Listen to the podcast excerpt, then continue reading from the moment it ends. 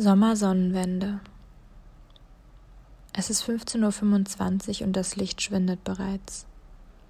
Es ist Januar und ich vermisse die Sonne.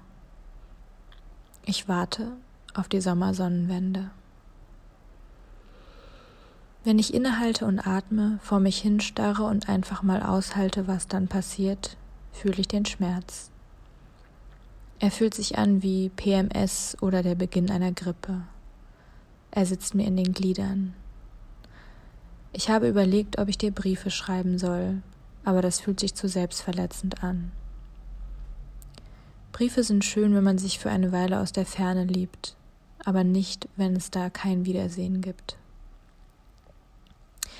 Es gibt in meinem Kopf, in dem Bild, das ich vor mir habe, keine Ankunftshalle im Flughafen, hinter deren Schiebetüren du erscheinst, in kurzen Hosen mit buntem Hemd, müde und lachend. Dieses Bild habe ich oft gesehen, aber es existiert nicht mehr.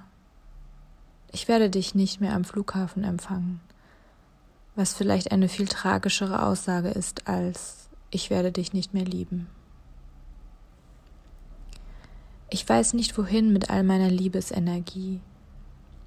Ich habe so gern geliebt, für dich deinen Lieblingskuchen gebacken, gekocht, dich behutsam geweckt, um dann klein beizugeben, um mich für einige Minuten wieder zu dir ins warme Bett zu legen. Ich hab dich so gern überrascht, dich mit Luftballons empfangen und eine Pinata für dich gefüllt.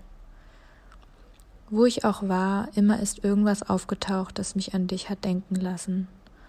Und dann habe ich es mitgenommen oder ein Foto davon gemacht und mit dir geteilt.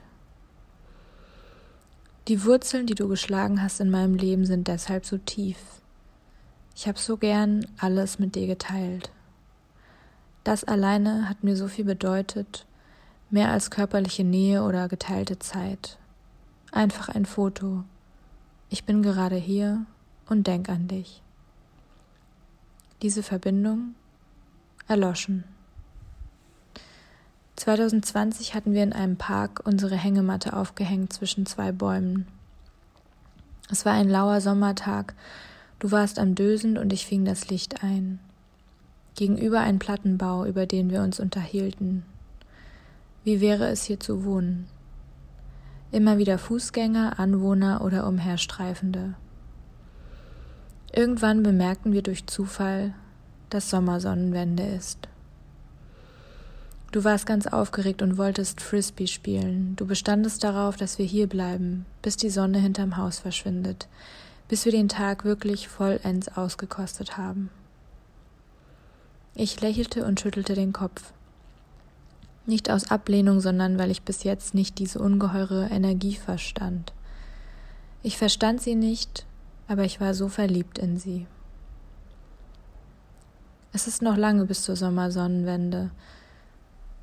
Ich glaube, manchmal merken wir jetzt, dass wir ohne einander anders Spaß haben, inhaltsloser. Man versucht sie immer einzufangen, die Freiheit. Und wenn man sie sich dann endlich auf die Fahnen schreiben kann, weht gar kein Wind.